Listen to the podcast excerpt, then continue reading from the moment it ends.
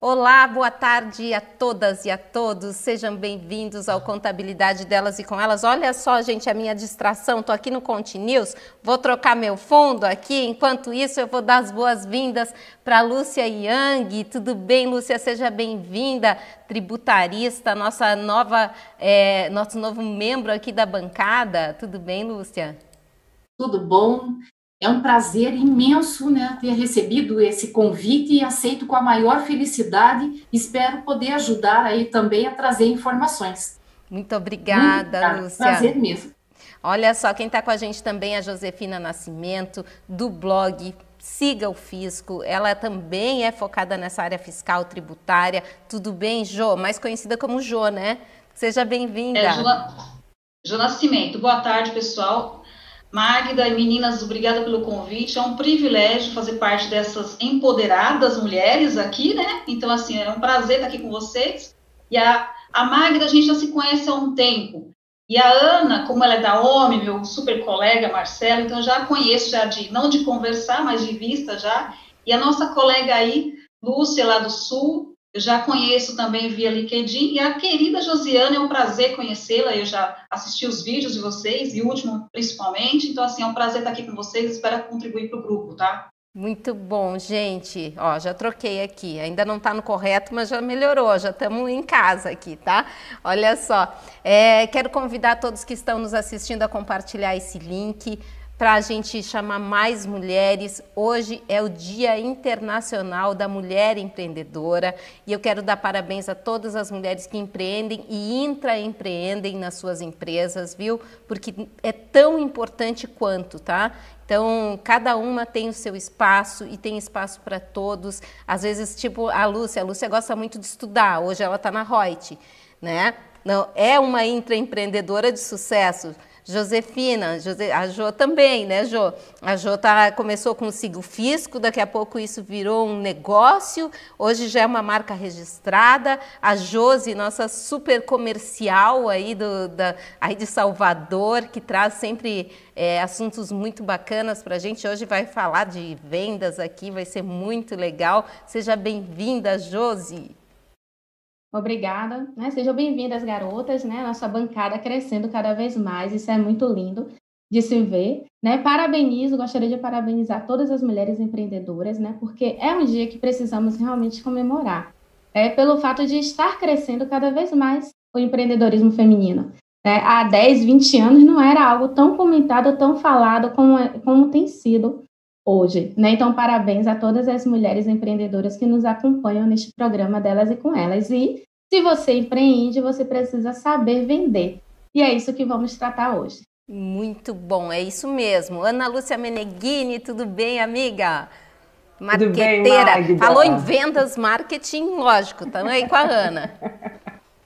Meninas Lúcia e Jonas Mendes, sejam muito bem-vindas. A gente está muito feliz com a chegada de vocês aí para o time dessa bancada. A todas as empreendedoras do Brasil e fora do Brasil que nos ouvem pelos streamings ou nos assistem aí pelo YouTube, parabéns! A gente sabe que é um equilíbrio diário, né, entre os diversos papéis que a gente exerce todos os dias mas estamos aí, estamos na luta. E eu estou muito animada para a edição de hoje. A Jo vai nos dar uma aula aí de como é que a gente faz para vender mais, né, meus amores? Porque o ano está virando.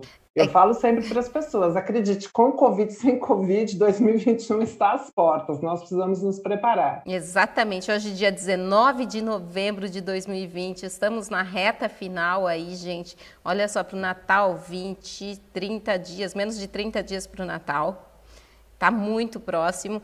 E aqui a gente fala Jo, ô Ana, a gente tem a Jo e tem a Josi. Agora a gente tem que cuidar, viu? Porque senão vai tem confundir as moças. Verdade. Antes da gente começar com a Josiane para falar dessa, dessa questão comercial, eu queria que a Lúcia e a Jo a Jo, Jo Nascimento. a Jo Nascimento comentasse um pouquinho dessa questão do empreendedorismo na vida delas e do intraempreendedorismo no caso da Lúcia. Vamos começar com a Lúcia aí contando um pouquinho da história? Bom, na verdade eu trabalho na Reut hoje, né? Estou como consultora de treinamentos do pessoal. Estou gravando curso lá para eles, dando treinamento para o pessoal interno. Eu dou aula à noite também na faculdade e dou aula na pós-graduação, mas eu também tenho a minha empresinha de contabilidade, de contabilidade não, de cursos e treinamentos. Já desde 90, 90 e tantos ali. Eu trabalhei bastante tempo com consultoria tributária e daí, infelizmente, a empresa que eu trabalhava e amava muito fechou né, as portas e aí eu fiquei, nossa, onde é que eu vou trabalhar? O que, que eu vou fazer da vida? E daí arranjei uma outra consultoria, comecei a trabalhar, fiquei nove meses ali com eles, aí eu tinha ficado meio dodói, aí para não ter que ficar faltando, prejudicando também as outras consultoras, os consultores que trabalhavam na área, porque aí eles que tinham que assumir o serviço que eu não estava podendo fazer, eu pedi as contas, né, para dar chance, lugar de uma outra pessoa poder entrar e cumprir satisfatoriamente o que era para fazer, e acabei abrindo a minha empresa de treinamentos. E aí viajei esse Brasil inteiro, graças a Deus, conheço a Bahia maravilhosa, linda, amei, né? conheço vários outros lugares, eu falei por causa ali da, da Josiane, lindíssima, espero voltar lá. E daí, em cima disso, tem a minha empresinha em separado, ela está lá meio stand-by, mas então eu tenho também toda essa parte desse empreendedorismo. Tive que começar do zero. Eu tinha um link grande assim de, de pessoas para as quais eu tinha dado cursos ao longo do tempo, enquanto eu trabalhava na consultoria, e prestado cursos também para outras instituições, então eu tinha uma relação grande, na época era só e-mail, não se falava em WhatsApp. Abri a empresa e comecei, eu e meu marido, ele me ajudando a fazer todo o marketing, e começamos a vender os cursos, alugar lugar para fazer curso, quer dizer, eu tive que aprender tudo do zero, fazer toda a parte de custos, de analisar a viabilidade de ministrar o curso, muitas vezes sem eu receber os honorários do curso, mas para não desmarcar o curso e não, né, não criar nenhum dissabor perante as pessoas que estavam indo assistir, e fui criando, criando. É, isso é fortalecer a marca, né? Não deixar a marca Exato. queimar, né? Você está prezando é. por aquilo mesmo que tenha que arcar com os custos. Exatamente. E estamos aí, né? Muito bom, essa Lúcia. Minha vivência aí com essa parte. Muito legal. Jô, conta pra gente como surgiu o Sigo Fisco, como é que tá a tua carreira hoje, o que, que você está fazendo? Então, o Sigo Fisco surgiu em 2011, né? Fazia dois anos já que eu tinha um blog, chamava Jô Nascimento Sucesso, né? Eu era gerente fiscal de um escritório de contabilidade aqui grande, aqui na Zona Leste de São Paulo. Tinha uma equipe de 24 pessoas e a gente atendia lá por volta de 500 clientes, né? Então, a nossa a nossa lista de clientes, atividades era pulverizada, então nós tínhamos de tudo. Então, o desafio era grande. Então, a partir de 2009, é, nós tivemos, 2008 nós tivemos um boom na legislação, principalmente no que diz respeito aos, ao, à submissão tributária. Então, eu tinha que, para orientar a equipe e o cliente, eu tinha que estudar muito cedo. Então, eu fazia isso de madrugada. Então, por volta das três, quatro da manhã, acompanhando o Diário Oficial do Estado de São Paulo e Receita Federal, eu lancei esse blog, chamava João Nascimento Sucesso. Quando completou dois anos, ou seja, julho de 2011, eu lancei, então, Siga o Fisco, porque eu queria é, trazer um nome que imprimisse o que eu fazia diariamente, né? Era seguir o fisco, ou seja, diariamente eu acompanhava o Diário Oficial, não desfazendo de nenhuma consultoria, tá? mas eu publicava as mazelas tributárias, boas notícias ou más notícias, a partir das quatro da, da madrugada, todos os dias. Então, quando eu chegava no escritório, eu falava, pessoal, tudo que nós temos para nossa carteira de clientes já está catalogado e está postado no meu blog. Então, esse blog não era assim divulgado para a empresa, mas a minha equipe sabia. E outras pessoas fora do escritório. A marca foi crescendo e naquele mesmo ano, 2011, eu ainda era gerente fiscal, eu abri uma empresa que chama Siga o Fisco Solução Empresarial. É uma empresa de treinamento, de consultoria agora, tá? E a partir de 2012, então, eu deixei a CLT de lado, tá? Eu aposentei a CLT e passei, então, a gente falar de carreira solo, né? Aventurar carreira solo. E aí, desde então, 2012, eu entreguei meu cargo dia 31 de janeiro e a partir de 1 de fevereiro de 2012, então eu passei a trabalhar como consultora e aí eu faço. E aí, assim, eu tinha uma ideia, mas como eu conheço muito contador do Hospital de Contabilidade, não só em São Paulo, mas no Brasil inteiro, tá? De norte a sul, eu conheço, tá? Então, os meus clientes são 90% são escritório de contabilidade. O que, que eu faço para o escritório de contabilidade? Quando tem algum estresse no fiscal, eu sou chamada para resolver. Ou consultoria, que a pessoa não tem expertise, ou porque tem a equipe que está com uma deficiência, ou mudança na legislação que precisa treinar a equipe. Com esta pandemia, lógico que inicialmente acredito que vários negócios pararam, mas a partir de, de um determinado mês aí a gente voltou a, a rever alguns negócios que estavam parados. Então, assim, eu treino as equipes fiscais hoje via online, tá? Não bate-papo, mas eu faço uma coisa bem diferente, tá? Como eu já sei o que, que é o fiscal, então, normalmente, eu imprimo nas minhas matérias, a Magda sabe disso já há algum tempo, que a gente percebe que quando eu estou escrevendo a matéria, estou escrevendo para o pessoal do fiscal, um pessoal extremamente guerreiro, né? Porque aguentar o fiscal não é fácil, não é para qualquer um. Então, é isso que eu faço hoje. Então, assim, além, eu tenho uma empresa de consultoria, eu faço treinamento, consultoria, tá? E eu faço diversos serviços que você imaginar. E eu sou atuante, muito atuante na nossa, no nosso, assim, nas empre... na, nos sindicatos aqui em São Paulo. Então, eu sou voluntária do Sindiconte São Paulo, às terças-feiras, né, que a gente fala de tributos e obrigações, toda terça-noite sou voluntária alguns dias e quando precisa de palestra, por exemplo, agora a gente não tem mais presencial, mas eu também faço em faculdades, né? E onde precisar que a gente vá, a gente vai fazer fazer palestra, tá? Então é isso que eu faço hoje. Gente, Meus eu só vou te dizer então, um negócio que eu já te falei, Jo, que é muito legal, que desde que eu comecei a ver os materiais da Jo, eu já assisti vários cursos da Lúcia também, inclusive ao vivo lá no Sescap, Paraná, aí em Curitiba. Eu, o que eu acho sensacional é a qualidade do que vocês imprimem, sabe? Tem a marca pessoal de vocês no que vocês fazem. É sensacional. E tanto que logo que a Jo começou, eu já vi o material dela e comecei, ô Jô, será que a gente pode republicar no portal, no nosso portal, no Contabilidade na TV? Porque você faz é muito legal. Aí a Jô autorizou e a gente começou a fazer isso. Isso é muito importante, a gente sempre peça uma autorização para compartilhar esses conteúdos, porque valoriza a pessoa que está lá. Deem o nome dos autores que fizeram aquele trabalho, né? É um trabalho. Olha aí, quatro da manhã, três da manhã, a Lúcia trabalhando com o marido dela, vendendo, indo trabalhar de graça, até pagando às vezes para trabalhar, para manter um nome e criar uma marca. Isso é investimento, investimento de tempo, investimento financeiro, né? Agora vamos falar de venda, gente. Já me empolguei, já apresentamos as meninas. A Josiane a gente já conhece, já está aí com a gente há um bom tempo, desde o início do projeto. Josiane fez slides muito bacanas junto com a Ana hoje para contar para a gente toda essa questão de vendas, comercialização de serviços contábeis. Vamos ver então? Vamos sim. É bem legal esse Ana, né, que a nossa marqueteira que fez aí slides maravilhosos, como sempre, já, levando a nossa marca delas e com elas. E essa questão de vender, Magra, começa assim, desmitificando o processo, por quê? Tem muitos profissionais de contabilidade, muitos contadores que realmente criam o mito das vendas dos serviços contábeis, acha que não pode vender, tem medo de como vai vender o serviço, né, de como vai fazer essa divulgação. Então é importante a gente entender realmente algumas etapas.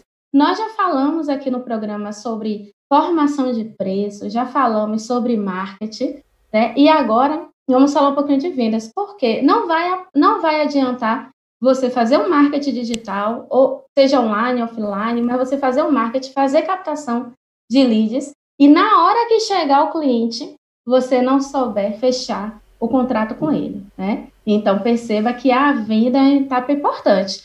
Por quê? A conversão, que é justamente eu tenho a captação do meu cliente ali, que por algum motivo veio por indicação, veio pelas redes sociais, entrou em contato, né? Eu demonstrou interesse no meu serviço. Agora é a hora de fechar o negócio. Então, é mais ou menos essas dicas que a gente vai dar, as etapas, né, com base em, em, em um planejamento, em uma organização, para que a pessoa tenha mais facilidade, o profissional, consiga fechar o negócio. Olha só, eu vou dar um palpite aqui. A gente falou muito do digital, né? Da, quando a gente falou em marketing para empresa de contabilidade.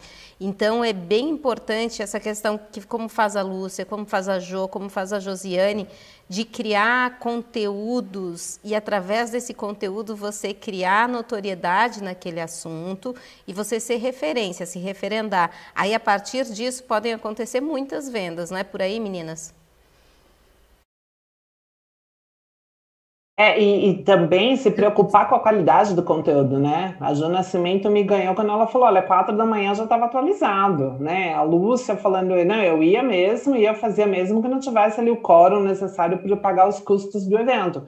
Mas é isso que traz a credibilidade e a reputação positiva, né, gente? Entende, Eita? E o respeito pelo cliente, eu acho que isso é fundamental, porque não é também só você vender, é, o pós-venda também é extremamente importante, né? Você que nem, por exemplo, a Reut está lá com, vendendo o curso que é chamado Verdadeiro Lucro Real. Então, eu elaborei todo o conteúdo, é, gravamos, e aí eu criei uma espécie de um grupo no WhatsApp, cadastrei essas pessoas, perguntei quem queria fazer parte no grupo, e por ali, todo dia eu estou colocando algum conteúdo, uma solução de consulta, conversando, é, querendo um feedback deles para saber puxa, ó, o nosso curso, por exemplo, tem isso, isso, isso de tópicos. Tem mais alguma coisa que vocês queriam ver? Que dá tempo ainda, eu posso gravar e disponibilizar para vocês. Porque a intenção realmente, é claro, é vender. Mas é a satisfação da pessoa, é o teu nome, é você fazer aquilo com amor.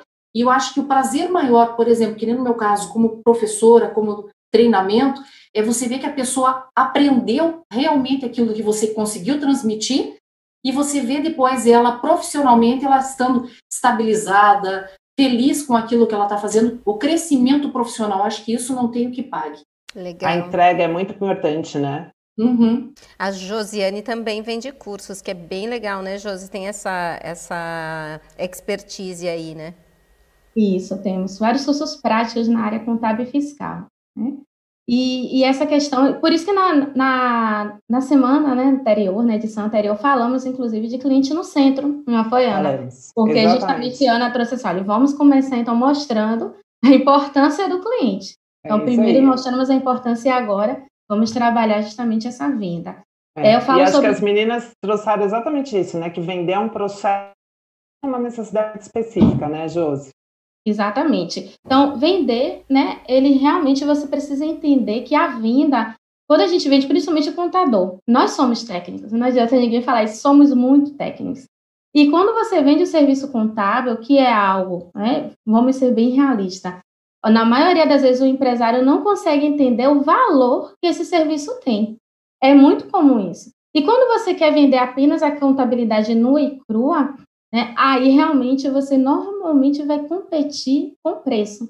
Né? Então é por isso que no primeiro momento, a primeira dica que eu quero dar para vocês é descubra de que forma você pode agregar valor ao seu cliente para que esse valor venha fazer parte do processo de vendas.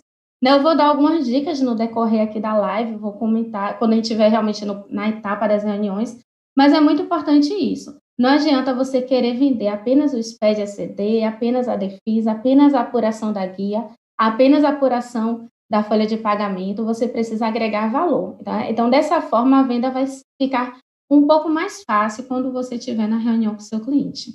Né? Então, é importante isso. Antes da gente é, querer começar a vender, querer começar a marcar reuniões, querer dar preço, né? primeiro se planeje, comece a se planejar, se organizar, gente.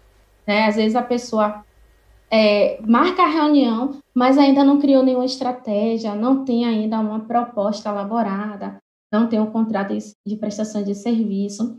Então, antes, se você vai começar agora a fazer o marketing, já está começando a receber ligações, começou a montar seu escritório, então uma dica, comece já a organizar seus, seus materiais. Tente ter uma proposta, eu pelo menos trabalho dessa forma, tendo um modelo de proposta padrão. Ela vai se modificar? Vai, né? Vai, mas você deixa já tudo pronto, pronto e você vai mudar apenas o que for necessário de cada cliente. Isso é muito importante para que no dia da reunião você possa é, fazer. Eu, particularmente, não envio apenas a proposta por e-mail. Né? Todos os meus, os meus serviços, todos os meus contratos são fechados através de reunião, seja presencial, seja online. Faço muitas reuniões online até porque eu tenho clientes de outros estados, nem todos os meus clientes são da Bahia, né? Então, fica a dica aí para é, fazer essa reunião, porque contabilidade não é um serviço de prateleira. A gente vende relacionamento. Né? E quando você. É muito comum acontecer isso. Às vezes eu recebo mensagem pelo WhatsApp. Joseane, fulano me indicou você. Quanto é que você cobra para fazer a minha empresa? é pequenininha, é uma empresa simples. Né? Normalmente, eu, sempre o cliente acha que seu, a sua empresa é simples. E, e quando ele fala simples, ele não está dizendo que é simples nacional, não. É que para ele é simples. Porque eu já tive caso da empresa lucro presumido e ele falar, não, minha empresa é simples. E quando a gente vai ver, a empresa ela era lucro presumido, tinha vários funcionários, faturamento alto e precisava de uma análise melhor. Né? Então, é muito importante que você, o cliente ligou, perguntou, ou ligou, perguntou pelo WhatsApp, não sai dando preço. Pelo menos é uma estratégia que, depois que eu comecei a utilizar, eu comecei a converter mais. Tá? Porque a ideia aqui do, de tudo que eu vou falar é para que você aumente a sua taxa de conversão. E a taxa de conversão, para, digamos, para cada 10 reuniões que você fizer, você consiga fechar 8, 9 ou até 10. A ideia é essa. Meninas, fiquem à vontade se quiserem contribuir. Vocês aplicam aí... alguma coisa nesse sentido? Jo, Lúcia, Ana, faz os comentários de vocês eu, aí. É, eu, quando comecei lá em 2012, é, como a José falou, da questão da reunião, né? É, porque eu conhecia muitos colegas, eu acabei passando, lógico, alguns pre, algumas propostas de valor sem conhecer os detalhes. Então, assim, hoje, há muitos anos já não faço mais isso, né? Então, ainda que nós estejamos aí passando por uma pandemia, eu acho que eu participei de umas três reuniões presenciais, os demais foram todas online. Mas, assim, eu presto várias informações e ainda faço reunião, ainda que não seja presencial, mas online, para que eu possa, então, mandar uma proposta, tá? Porque a partir da reunião, a gente conversando, às vezes percebe que o que alguém passou, a pessoa que passou para nós, a, a, talvez a necessidade dele, não, não, não bata na hora da reunião, não é aquilo que, não, é, não seria aquele serviço, não seria aquele trabalho. Então, assim, há muitos anos, eu não passo nenhuma proposta de valor, ainda que eu conheça o colega, do escritório de contabilidade, por exemplo, ou a empresa, sem conhecer ainda, sem conhecer a real necessidade. Isso é um risco muito grande, porque, assim, às vezes o valor fica muito aquém do trabalho, tá? Muito, muito. Então, assim, e até o próprio escritório de contabilidade, eu já trabalhei em escritório de contabilidade, trabalhei a minha vida inteira em escritório de contabilidade antes de me aventurar aqui como empresária, né? Uh, toda vez que a gente, o escritório se propunha passar um valor sem conhecer a estrutura da empresa, depois nós tínhamos problema. Porque às vezes a gente chegava no local, era uma indústria gigantesca, você ficava, tinha que andar muito para conhecer todo o espaço. Então, baseado nisso, com certeza não era uma contabilidade, uma escrituração fiscal tranquila, né? Então tinha muito detalhe. E eu costumava, principalmente escritório de contabilidade que faz supermercado, eu dava uma de maluca. Quando surgia a substituição tributária, eu ia por gôndola, assim, olha, isso aqui é assim que funciona, isso aqui é assim que funciona, esse aqui é assim que funciona. A pessoa ficava assim, é, vai funcionar assim. Mas até hoje funciona assim. Então é bom que você vá até o estabelecimento, conhecer o local, para que você passe uma proposta. É muito arriscado, por exemplo. Ah, você vai treinar uma equipe. Eu pergunto quantas equipes, quantas pessoas tem na equipe? Ah, então, assim, qual é a composição da equipe? Eu quero saber se tem analista, se tem coordenador, se tem assistência auxiliar, quero saber o nível. E normalmente o melhor treinamento é quando eu passo um teste para verificar qual é a condição de cada colaborador. O melhor treinamento é esse, que aí você vai focar para a necessidade mesmo do escritório de contabilidade, que é imediata. Né? Às vezes você não consegue gostaríamos nós, né, de admitir a pessoa pronta, e não é assim que funciona, né? Então, a gente faz, eu, eu procuro fazer um teste antes na equipe para identificar a necessidade do escritório. Quase quando... como um diagnóstico, então. Sim. Quase sim. como um diagnóstico. Exatamente. E normalmente Incrível. o treinamento, sempre falo para o escritório de contabilidade, o melhor treinamento para o escritório de contabilidade é você eu fazer um teste na equipe Tá? E esse teste é um teste bem grande mesmo. Eu não vou separar quem é coordenador, quem é assistente, quem é analista, para eu identificar qual é a necessidade do escritório. E ainda eu pego a, as atividades que o escritório atende. Então, o teste é direcionado. Normalmente, o teste mais eficaz, o treinamento mais eficaz, você identifica a necessidade do escritório. Então, por isso, não passo mais orçamento há muitos anos. Desde meados de 2012, eu não passo mais orçamento assim sem conhecer a real necessidade do cliente. Ô, Josi. Desculpa. Oi. E sem contar, Jô, que você comentou aí sobre passar orçamento, é que quando a gente simplesmente passa por e-mail, sem nenhuma reunião, sem conversar, sem criar esse relacionamento, é muito mais fácil do seu possível, do seu prospect te trocar por um por valor, por preço.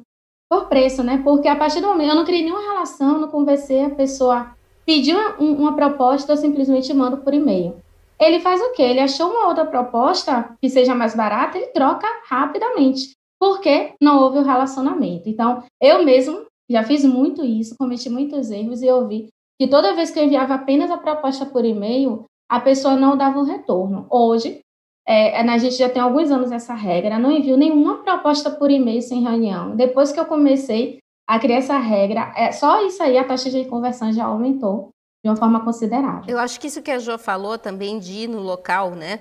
É, falar como é que vai ser, acho que isso valoriza muito, porque dá uma confiança do cliente que diz assim: será que eu vou pegar o serviço dessa pessoa que se mostrou tão entendedora disso tudo aqui, ou eu vou pegar daquele que me mandou só o orçamento por e-mail? Tem uma pergunta aqui, ó, da Dulci, Dulciliane.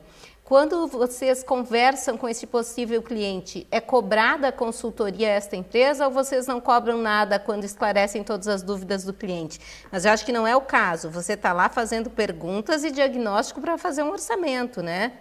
Vou chegar nessa é um etapa. relacionamento que você tem que criar com o cliente e que tem que ser melhorado cada vez mais é questão de comunicação, entender o que, que ele quer efetivamente, fazer um levantamento completo, sério sobre o cliente para poder atendê-lo ali a contento.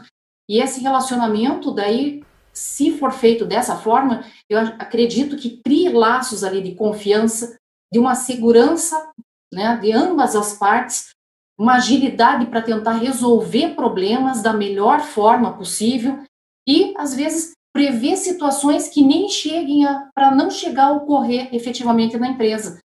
É uma experiência que eu tive de uma vez fui chamada para dar um curso sobre retenções e é, também era daí um segundo curso era parte de PIS e COFINS efetivamente e tinha insumos uma baita de uma indústria e aí tinha também, era bem pulverizado de pessoas participando do curso, né? Tinha desde o pessoal de vendas, né? Enfim, todo mundo ali da empresa estava participando. Eles tinham um auditório grande para treinamentos. E aí começaram, olha, tal coisa, pode ser um insumo ou não. Então, até ensinei um beabá de como é que eles faziam para ter uma busca quando a lei não expressasse efetivo. Mas chegou um momento que eu comentei uma coisa e eles falaram, mas eu não sei disso.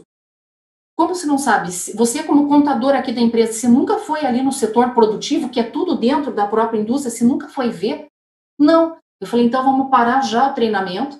Falei ali com a, com a pessoa que tinha me contratado e falei, olha, primeira coisa, são as próprias pessoas da empresa têm que conhecer tudo da empresa.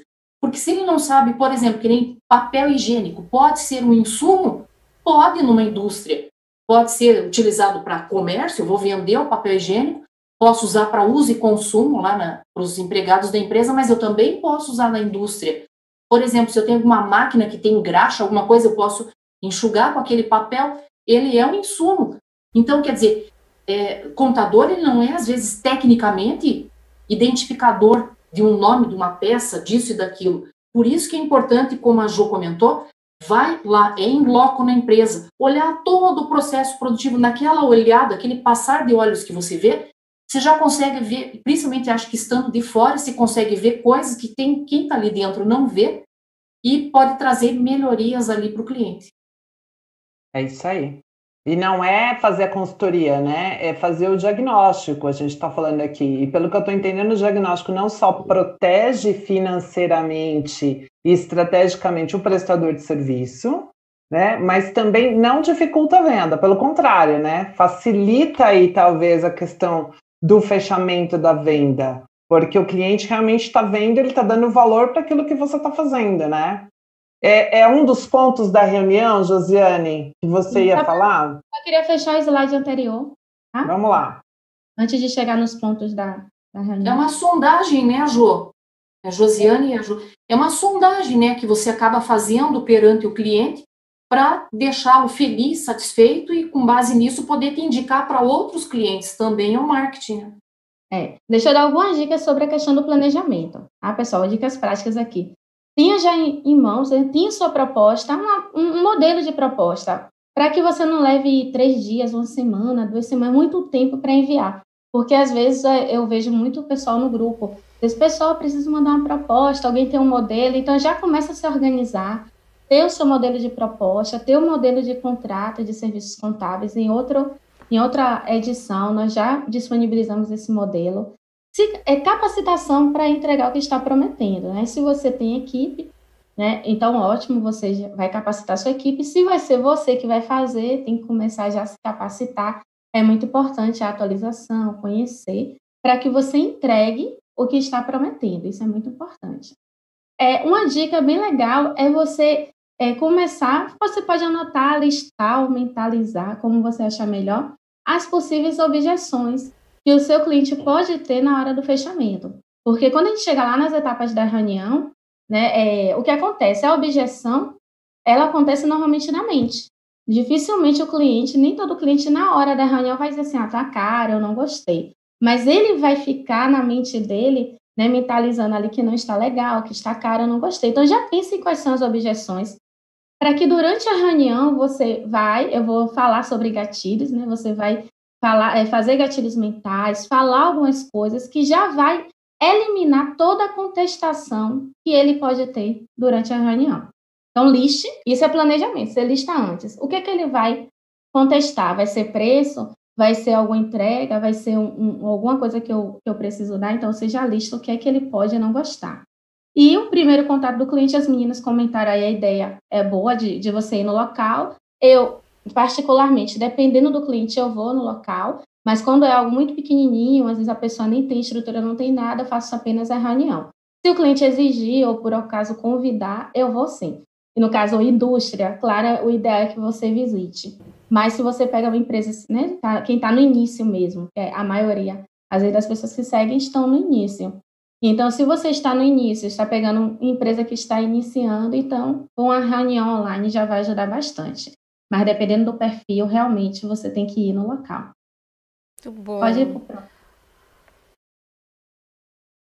O próximo. Isso. Pronto, é, agora. Porque, na verdade, o que a gente quer saber é como fechar essa venda, né?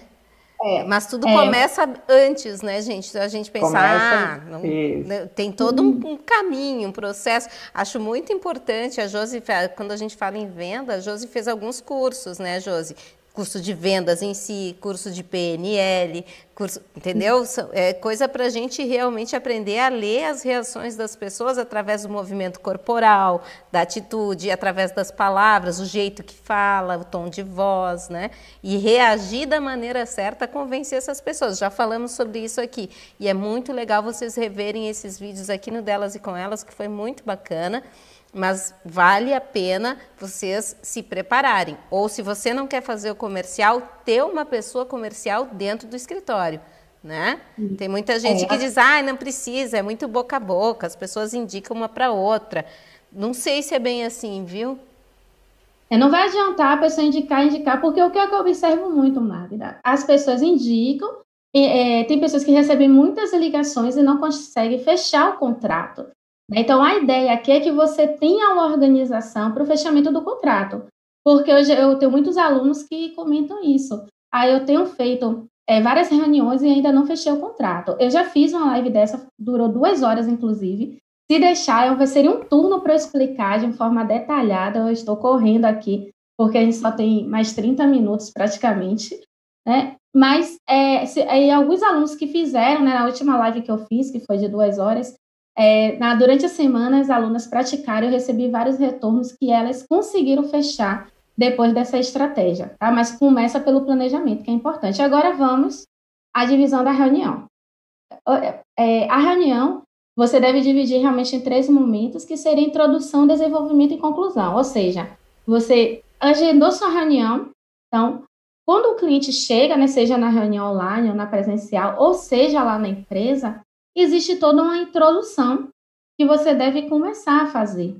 Né? Então, a ideia é que você não.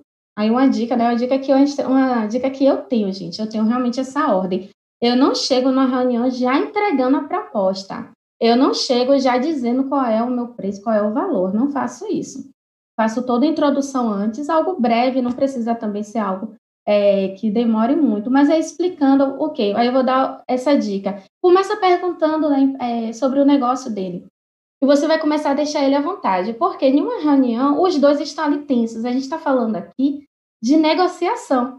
Eu estou querendo vender e aquela pessoa está querendo comprar, mas da melhor forma possível. Não quer algo talvez muito caro, quer algo bom para o negócio. Então, a situação pode estar tensa, né? Os dois ansiosos.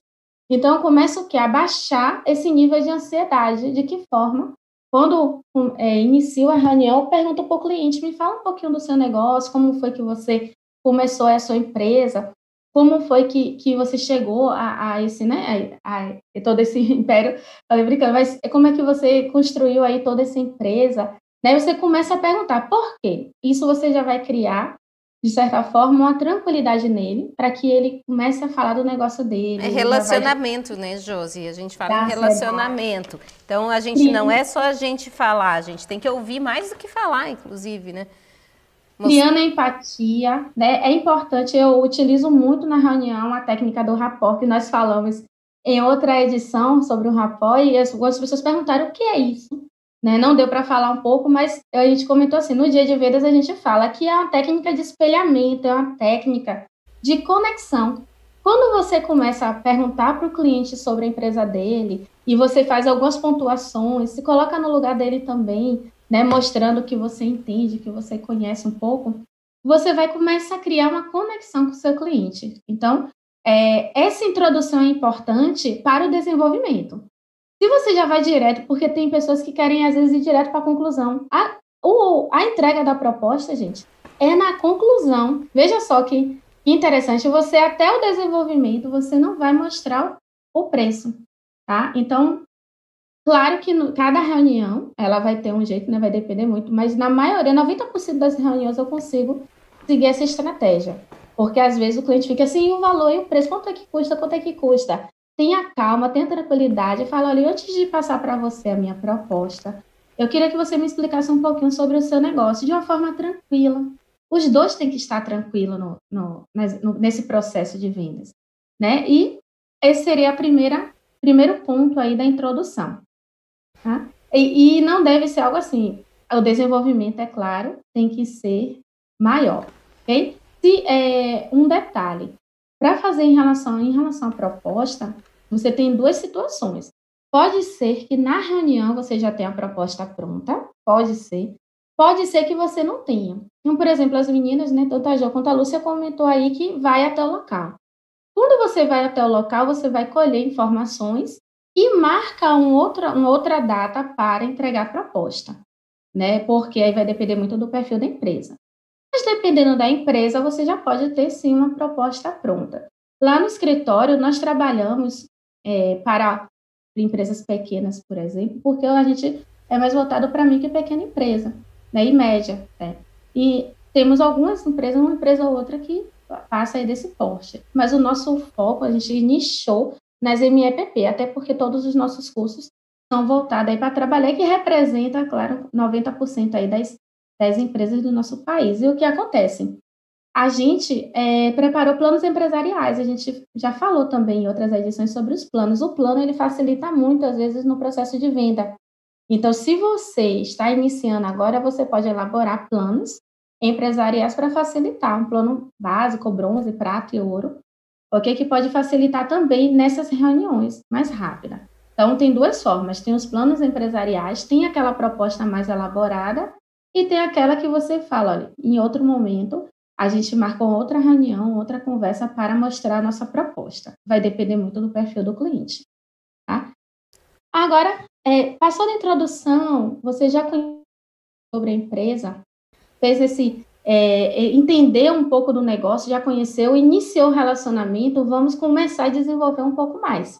Tá? É importante lembrar que a venda ela ocorre realmente 80% emoção e 20% razão. Então, por isso que você precisa é, deixar o seu, o seu possível cliente, né, o seu prospect, ele mais tranquilo, né, ele falar da empresa dele, porque emociona, né, ele vai se sentir feliz, vai se sentir tranquilo falando da empresa dele. É, às vezes, e essa questão da razão, nós contadores, eu já cometi esse erro, tá? e comecei, Magda falou que eu fiz alguns cursos, eu comecei a me especializar mais nas vendas, aprender mais sobre vendas, quando eu ganhei, era uma venda certa, Magda, certa, eu tinha tudo para fechar aquela venda e eu ganhei um não, bem certo, um não bonito. Fiquei muito triste com aquilo porque eu fui, né? É, fiz totalmente diferente de tudo que eu estou ensinando a vocês aqui na época. É, quem não aprende pelo amor aprende pela dor, né, gente? É sempre assim, brasileiro gosta, né? Eu não tinha técnica, fiz uma proposta, na hora fui bastante irracional, fiquei falando de obrigações, de, de, de, folha de pagamento, de apuração, fiquei muito na razão, né? É, não criei também essa introdução, desenvolvimento e conclusão, ouvi pouco, né, todo, todo esse detalhe e simplesmente a pessoa falou ali no momento eu não vou é fechar. que pode soar arrogante, né? Quando a pessoa chega com muito conhecimento e começa a dar palpite na empresa da outra pessoa que vive aquela empresa o tempo todo. Então é muito mais legal você começar ouvindo ela e sentir se ela quer ouvir tudo que você tem para dizer e de repente até apoiar ela em alguns pontos, né? Para ganhar uma confiança, criar uma empatia. Eu acho bem válido isso, Josi. Exatamente. E aí, depois que eu fui, eu fiz o curso de PNL, que me ajudou nessa questão da técnica do rapó, me, me fez aprender sobre a conexão, a empatia nas reuniões, né? E hoje eu, eu crio, eu faço bastante. E os gatilhos mentais, tá? Que eu vou falar aqui depois sobre um pouquinho mais sobre esses gatilhos. Mas é, essa questão da emoção, gente, a gente ter menos razão nesse sentido, de falar menos do que vai fazer, às vezes, na reunião, a gente quer ficar explicando, olha, eu vou mandar a CFI, vou, eu vou apurar sua guia do Simples Nacional, eu vou fazer SPED ECD, ECF. Às vezes a gente quer explicar tudo que nós, tudo que nós vamos fazer. Você então, tem é que lembrar que ele não é contador, né, Lúcia? Exatamente. Eu estava pensando aqui numa pergunta para fazer para a Josi. Josi, e se, por exemplo, quer dizer, pode perguntar agora? Claro. Pode? Josi, e como que a gente faria, por exemplo, se eu presto uma parte do serviço, mas chego lá no meu cliente e ele diz, mas e tal e tal coisa? Você chegaria e diria, olha, isso eu não faço, mas daí se diria, mas eu tenho alguém que pode fazer junto e tal. Aí como que ficaria essa proposta?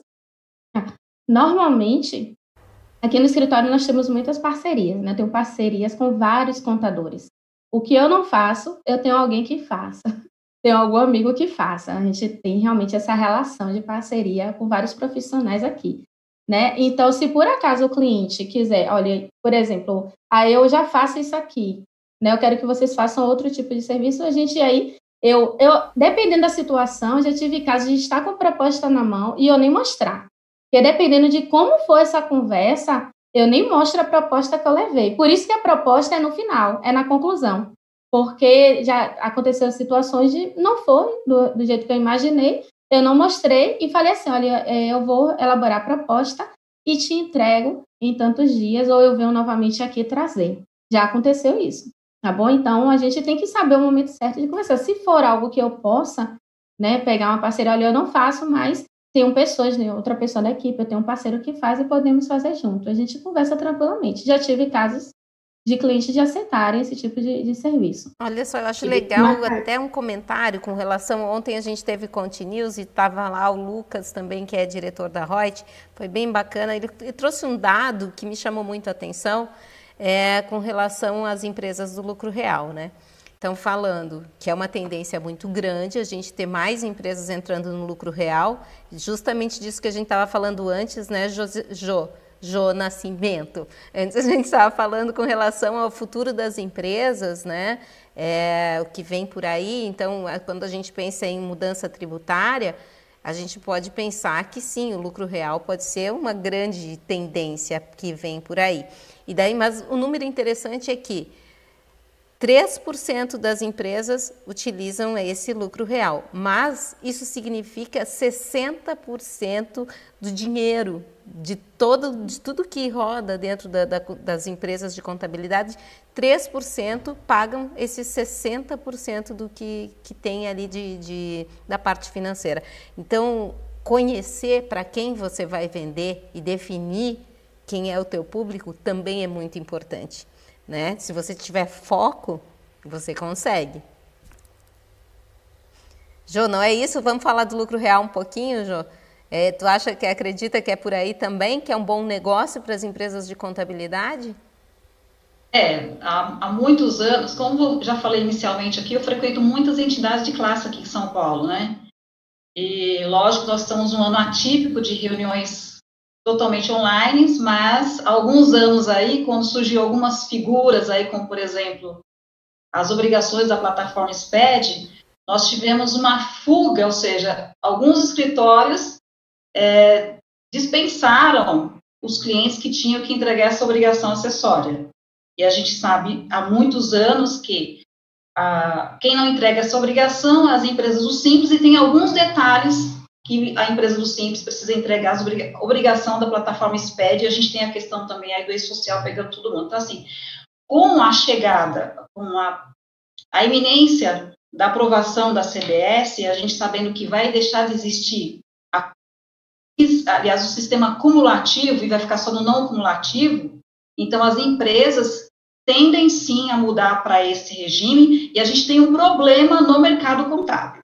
Tem escritório de contabilidade que não faz lucro real. Ao contrário da Reut, não faz lucro real, tá? E aí, uh, nós vamos ter um mercado aí, por exemplo, o para treinar, porque assim, as empre...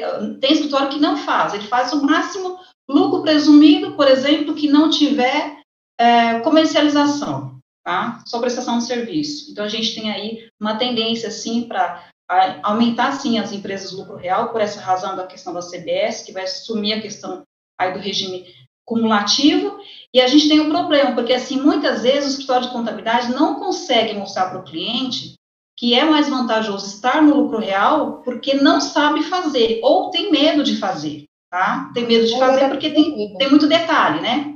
Então, assim, por exemplo, a questão dos créditos do PIS e COFINS, o negócio lá de 2002, gente. Até hoje nós estamos discutindo o que gera crédito e o que não gera crédito. Toda, toda essa confusão né, faz com que muitos é, contadores, infelizmente eu digo, tá? Porque, assim, se a pessoa se formou como contador, eu sou técnica contábil, eu me apaixonei pela área, área tributária na matéria tributária do curso técnico. Depois eu fiz curso de direito tá? Mas eu vivi, eu vivi a minha vida inteira como CLT no escritório de contabilidade, trabalhei só em dois, mas foram 20 anos. Mas assim, as pessoas, e eu trabalhei só com lucro real inicialmente, dois anos e meio só com lucro real. Nós tínhamos por volta de 400 empresas lucro real na época. Então, assim, as pessoas têm medo, sim. E contador que não sabe fazer empresa do lucro real, desculpa, gente, em que mundo a gente está vivendo? Não dá, né? Ah, eu quero, eu quero fazer um parênteses aí nisso que as meninas estão falando. Vocês sabem que a minha especialidade é marketing, né? Alô, audiência, quer ganhar dinheiro em 2021? Por favor, né? Siga o Fisco, faça o curso da Lúcia, aprenda as técnicas de venda com a Josiane em Portugal e melhore a rentabilidade do seu negócio, porque realmente existe uma movimentação tributária aí acontecendo, né, pessoal? E para quem não tem aí muita, putz, mas como é que eu vendo, ou como é que eu cresço minha base, ou como é que eu faço meu negócio crescer, olha a oportunidade batendo na porta, olha o cavalo selado passando. É só subir, é isso? Não, aqui, a gente joga real, entendeu, João Nascimento? A gente fala para audiência, audiência, alô, é quem está aí nos comentários falando, eu não sei vender, não tem problema, aprende com a Josiane, na, é, a Josiane Portugal. Eu não sei fazer lucro real, zero problema, aprende com a Lúcia. Eu não sei fazer as contas de tributação, não tem problema, Josi, João Nascimento. É só ir para cima, gente. Vamos pegar essa oportunidade? A gente está aqui falando sobre vendas, falando sobre como é que você vai fazer em 2021, falando como é que você cresce o seu negócio. Não deixem essa oportunidade passar, porque até eu fiquei interessada aqui no assunto. É verdade. É um momento que eu vejo de valorização da classe contábil, né? Daquele profissional que só dizia, olha, eu só faço simples nacional, então, né, eventualmente o, o lucro presumido. Olha, já faz anos em curso. Quer ver? Foi em 2008 que saiu a tal da sociedade de propósito específico. Isso veio, já tem dois tipos desse tipo de sociedade, uma no Código Civil e uma outra prevista na própria lei do Simples Nacional, que é, como, falar bem rapidinho, que é como se fosse uma espécie de uma central de compras, uma empresa mãe aqui, que os sócios são pessoas jurídicas do Simples Nacional. E aí, por exemplo, se eu sou pequenininha, por exemplo, uma loja que vende de R$ 1,99, eu, Simples Nacional, tenho pouca grana para ir lá numa distribuidora e comprar em grande quantidade e tal. Me junto com outras Simples Nacional e formamos essa tipo central de compras, sociedade de propósito específico. ela é obrigada a ser lucro real. Vai comprar em grande quantidade, ganhar prazo legal para negociação e vai revender para as suas sócias Simples Nacional aquele preço de custo. E aí o Simples Nacional é que vai vender e embutir o seu lucro. Então, quer dizer, é uma forma de hoje um contador ser um consultor da contabilidade. Se ele tem várias Simples Nacional, que ele vê que elas estão indo meio que por beleléu, junta, faz uma reunião com essas Simples e diz o que, que vocês acham da gente criar essa outra empresa. Só que se eu for aquele contador que só pensa em fazer simples e lucro presumido, eu não posso dar essa solução para o meu cliente, porque a sociedade de propósito específico tem que ser lucro real. Se eu não faço lucro real, o que, que eu vou fazer? vou acabar perdendo essas minhas simples que faziam comigo para um outro que vai fazer o lucro real e continuar fazendo as simples dela. Perfeito, então, é, gente. É uma né, oportunidade. Uhum. É isso mesmo. E, Ana, coloca o slide, por favor. E outra questão essa, né, sobre essa questão do lucro real. O ideal é que o contador saiba realmente fazer as três formas de tributação, porque agora no início do ano, o que, é que eu vejo muito acontecendo? É, os, os, alguns escritórios abrindo mão daquele cliente que foi desenquadrado do Simples Nacional, por exemplo. Abrindo, abrindo, abrindo... mão do cliente? Gente, é, eu fiquei chocada agora, desculpa. Desculpa, desculpa, meu lado marqueteiro não aguenta. Abrindo mão do cliente. Oi, cliente, tchau, até é. logo, receita. É isso mesmo? Mas estão vendendo carteira de clientes porque não aguentam uma tecnologia, porque não querem é. se aperfeiçoar. É sério. E, e por causa do SPED, quando surgiu mesmo, eu conheço o escritório, surgiu o SPED, é, todas as empresas que eram lucro presumido, lucro real, entregou. Aí eu peguei e comentei, quando surgiu por simples, né? Ah, aí daqui para lá eu vejo. Né? Então, assim, é importante que a gente entenda a Simples Nacional, lucro presumido e lucro real, sim, tá? Porque é uma oportunidade também de negócio. Eu, como a Ana falou aí, eu também que sou do marketing do comercial, eu não perco oportunidade de negócio. Né? Hoje, jamais, jamais. Só para você ter ideia, é, Magdalena, que comentarei sobre o lucro real também, é, nós temos alguns, algumas empresas terceirizadas com o nosso escritório, que é só lucro real, porque o escritório abriu mão né, de, de fazer as empresas do lucro real, contratou uma pessoa para ficar com as outras empresas e nosso escritório que faz o lucro real. Só para você ter ideia, né? Porque as pessoas realmente é difícil, na verdade, eu vou ser bem sincera que é difícil achar profissionais que saibam. Agora mesmo eu estou finalizando um processo seletivo para analista contábil e a única exigência é que saiba fazer uma apuração de lucro real né? E está difícil, porque até quando a gente pergunta, a pessoa vem e eu faço lucro real. Mas quando eu pergunto, você apura? Oh, não, apurar realmente não apuro. Então, olha, quem apura é o contador, o dono do escritório, outra pessoa confere, eu não tenho segurança, eu não sei. Né? Então, tem esses detalhes. Às vezes é o medo, eu te digo, é o medo tá, de cuidar do lucro real. Então, se capacita, estuda, lê a legislação, está aí, né? Temos hoje várias formas de Olha, gente, eu vou pegar e vou, vou pedir para a Lu, que está aí nos bastidores cuidando do nosso chat, para colocar o link ali do curso da Reut, que é com a Lúcia Yang, só sobre lucro real. Por favor, gente, vamos estudar. Eu não sou, se eu fosse contadora, eu ia estudar. Agora não, eu sou publicitária, jornalista, estou estudando dentro da minha área, sabe? Vamos, não dá para parar, sabe? E, esse, e o lucro real é uma tendência. Se vocês querem ser diferencial e trazer e agregar e vender mais, aumentar a base, enfim, vamos estudar. Se você não quer estudar, quer continuar só na gestão, põe um colaborador para estudar bastante isso daí, valoriza esse profissional, né? Deixa ele intraempreender dentro da tua empresa. Pois é, e assim, vai beber em fontes como o Sigo Fisco, né? Assim, que tem credibilidade, tem reputação, já está há tantos anos no mercado, não vai te orientar de forma incorreta, né? Porque ninguém é obrigado a saber tudo. A gente sempre fala aqui no programa, só vai, começa, as coisas vão acontecendo ao longo do caminho. O importante não é o, o, o como, mas é aonde você quer chegar, porque o como você adapta. Ah, eu quero crescer no meu escritório. Bom, um como que está surgindo aqui na mesa é você, de fato, investir em venda de serviços contábeis para lucro real, lucro presumido. É difícil? É difícil. Mas quanto maior o desafio, maior a recompensa. É, 60% é do, da rentabilidade do mercado está aí, gente. Vamos esperar o quê? O negócio é automatizar o máximo para não dar tanto trabalho, né? Então, olha Exato. só, tem aqui a Rose, a Rose comentou, o lucro real é a melhor forma de tributação, é o mais trabalhoso, mas é o mais justo. Então tem é o mais, é, é o mais justo e tem muita empresa de contabilidade que não faz justamente porque dá trabalho, mas o seu cliente também perde na ponta. Quando ele descobre, meu Deus, meu contador ficou anos fazendo para mim o presumido ou o simples e eu poderia estar no lucro real, mesmo sendo uma, uma empresa é, não tão grande, e ter ganhado, ter, ter pago muito menos imposto de uma forma justa? Será que isso é bacana para a tua reputação? Magda, vamos piorar um pouco a situação? Piora, vai. Sim. Código de Defesa do, do Consumidor. Está até no nosso código de ética em que diz, né? Primeiro, qual que é a função primordial do profissional contábil? É orientação, mais do que tudo. Então, é, se eu, digamos, peguei, coloquei, cadastrei lá meu cliente como simples nacional, porque é só isso que o meu escritório faz.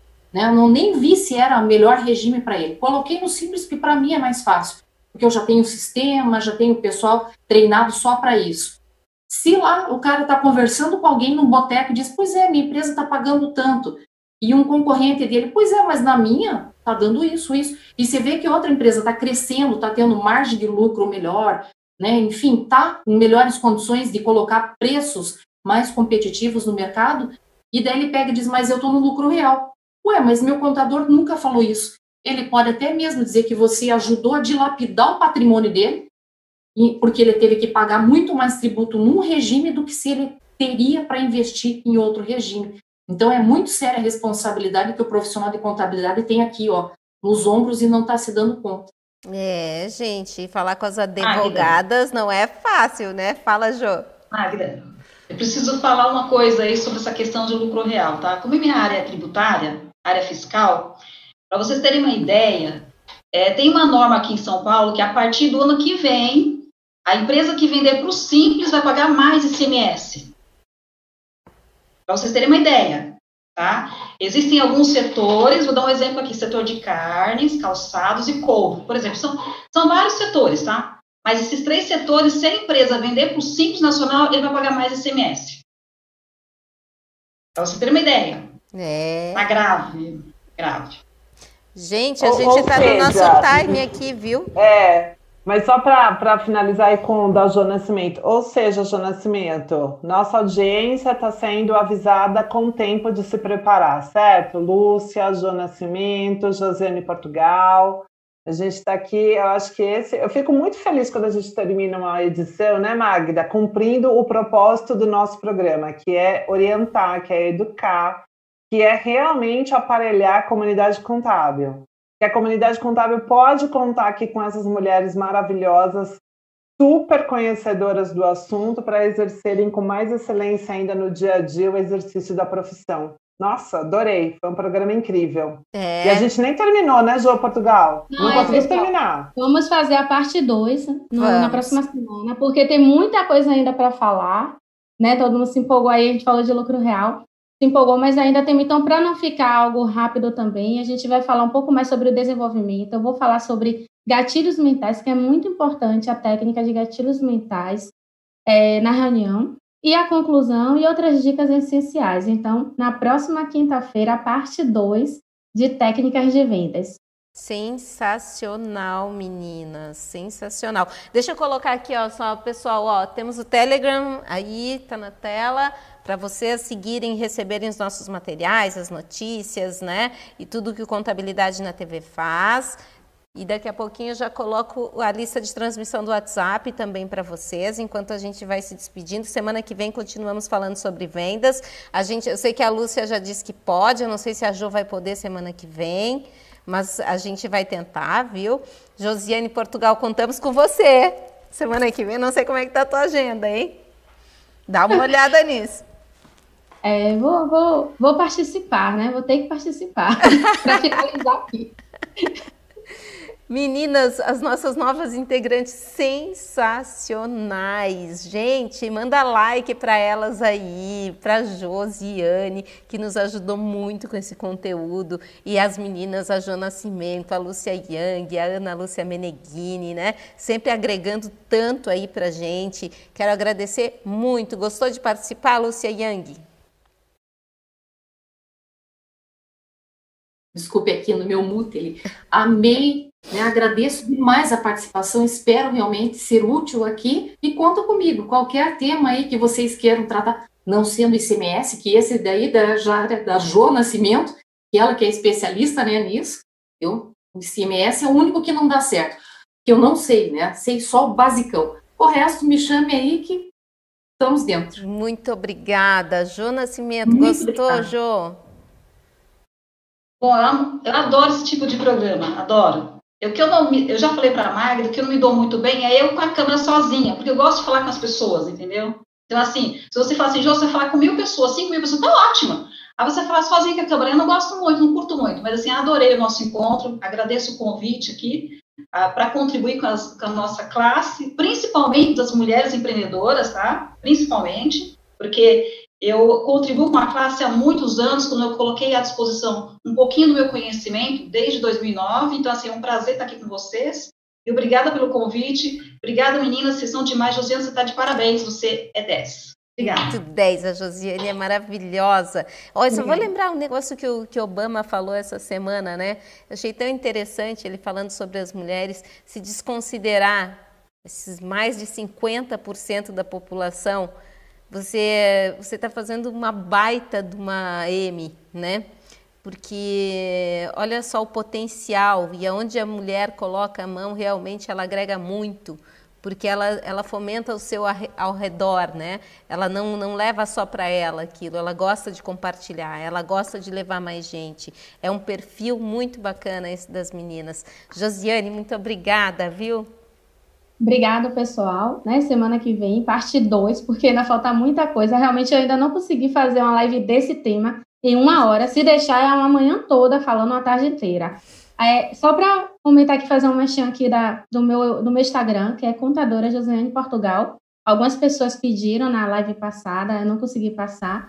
A Contadora Josiane Portugal, toda terça eu faço live sobre temas da área de gestão e contabilidade, que é a minha área. Inclusive, nesta terça, eu fiz uma live que deu o que falar, que foi sobre as principais falhas do departamento contábil. Então, se você quer, quer auxiliar, assistente, analista contábil, abrir o jogo lá, abrir a caixa, a, a, caixa preta mesmo, ok? Já tem lá bastante visualização e eu deixei gravada. Então, vai lá no meu perfil e assiste e deixa o seu comentário. Olha, botando o dedo na ferida.